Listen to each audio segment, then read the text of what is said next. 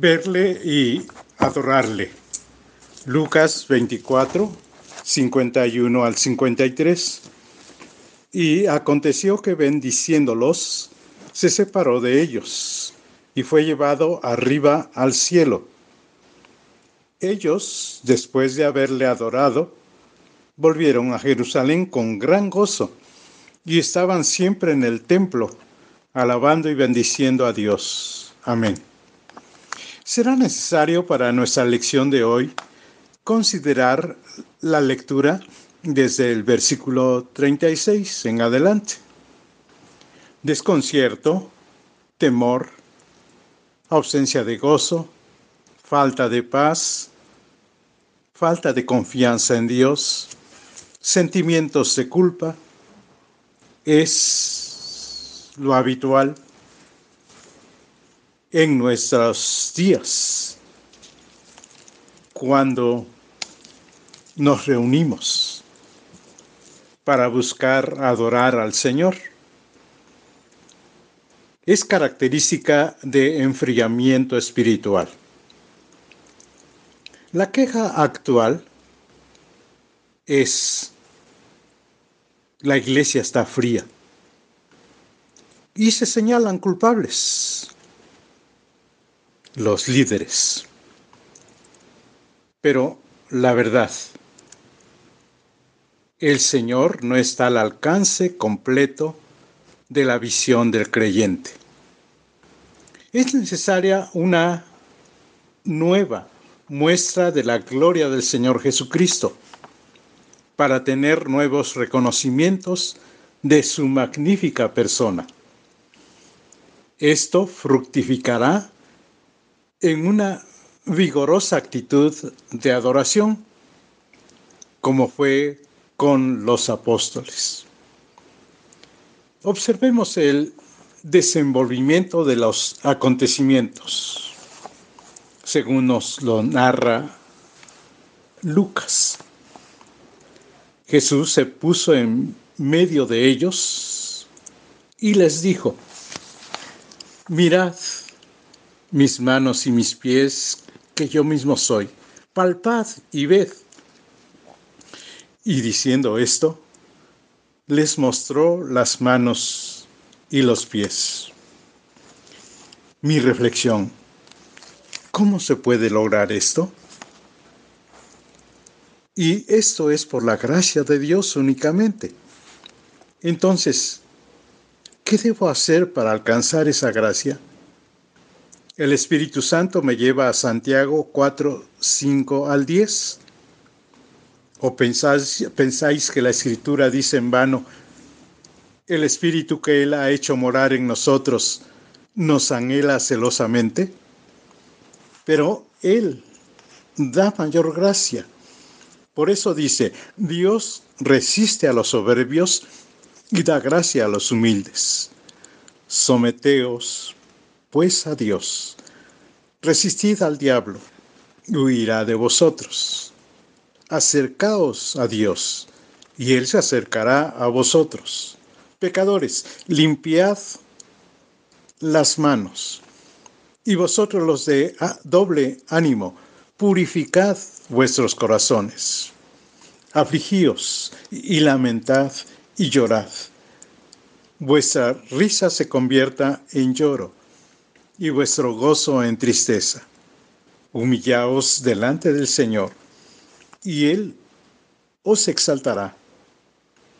Esto es lo de ahora para nosotros. Debemos hacer esto si queremos ver por la fe al Señor Jesús. ¿Cuál debe ser mi petición?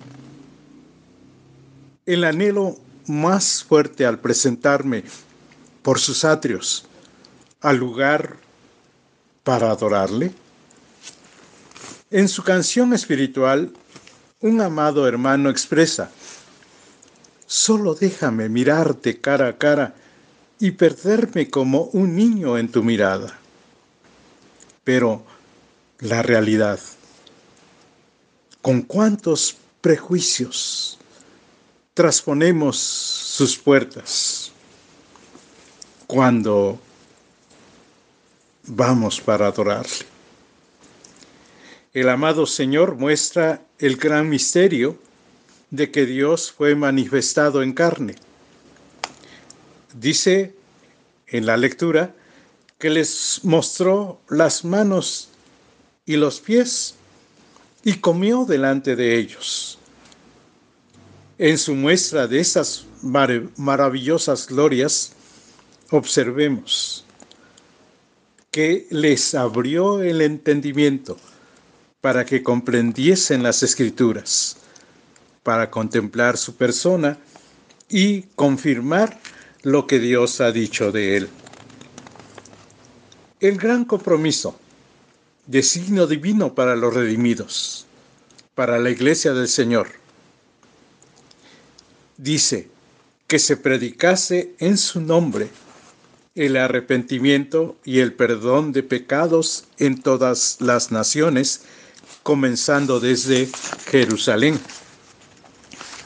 Y vosotros, continúa, sois testigos de esas cosas.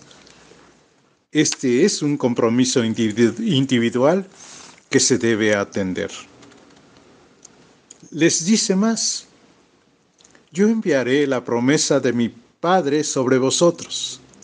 Yo, dice, yo enviaré. Esto lo tenemos todos los creyentes genuinos. Gozamos, tenemos esa promesa enviada por nuestro Señor Jesucristo. Necesito ver para adorar. Pero aquí resultan dos cosas más. Necesito ver para adorar, predicar y ser testigo. Para eso, dice, después de haber padecido, se presentó vivo con muchas pruebas indubitables. Hechos 1.2. Los discípulos no lo vieron salir de la tumba. Su resurrección pudo probarse viéndolo vivo después, pero además lo vieron ascender al cielo. De lo contrario, no hubiesen tenido pruebas de su ascensión. El Señor no se fue descontento. Dice que con amor, así se fue, con amor dejó una bendición tras él una bendición para ellos. Como resucitó, así ascendía por el gran poder de Dios. Y ellos, después de haberle adorado, volvieron a Jerusalén con gran gozo. El fruto de contemplar las glorias del bendito es una actitud de adoración y además salir a la rutina con gran gozo. Eso es un contraste de frialdad. Hoy no hay gozo. Entonces hay frialdad. Hoy los congregantes de las iglesias locales, locales dicen, si solo hubiera si se hiciera esto o aquello, si cambiaran aquí o allá, si asisten a alguna actividad, ¿cuánto dura la alegría? ¿Se experimenta el deseo de vivir diferente? Es difícil. Leemos las palabras finales del Evangelio de Lucas. Y estaban siempre en el templo alabando y bendiciendo a Dios. Amén. Pero aquí está cerrado el templo, dirán algunos. Pero recordemos que la iglesia primitiva, la que se narra en Hechos, se reunía en las casas. Nos dice Hechos 1, 13 al 15.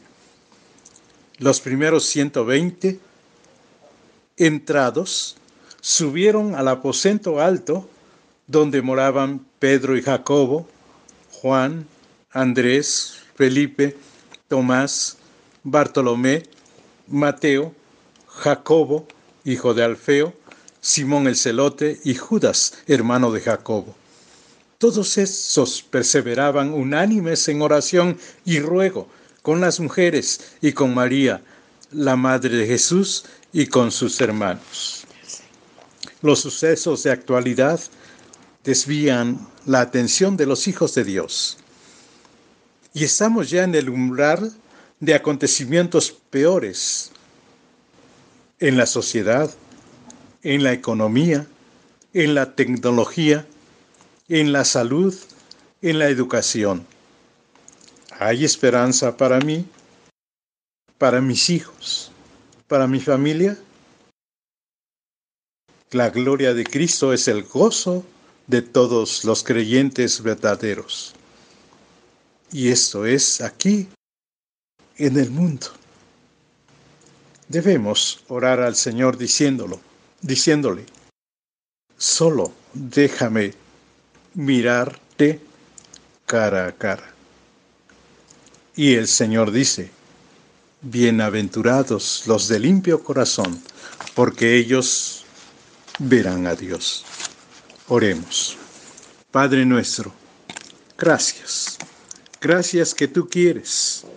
Quieres que nosotros podamos estar cerca de ti. Y de esta manera tú te acercarás a nosotros. Estando cerca de ti, podremos contemplar las glorias, la maravilla de la persona de nuestro Salvador. Y así le adoraremos, le serviremos, seremos sus testigos fieles. Ayúdanos a hacerlo. En el nombre del Señor Jesús. Amén.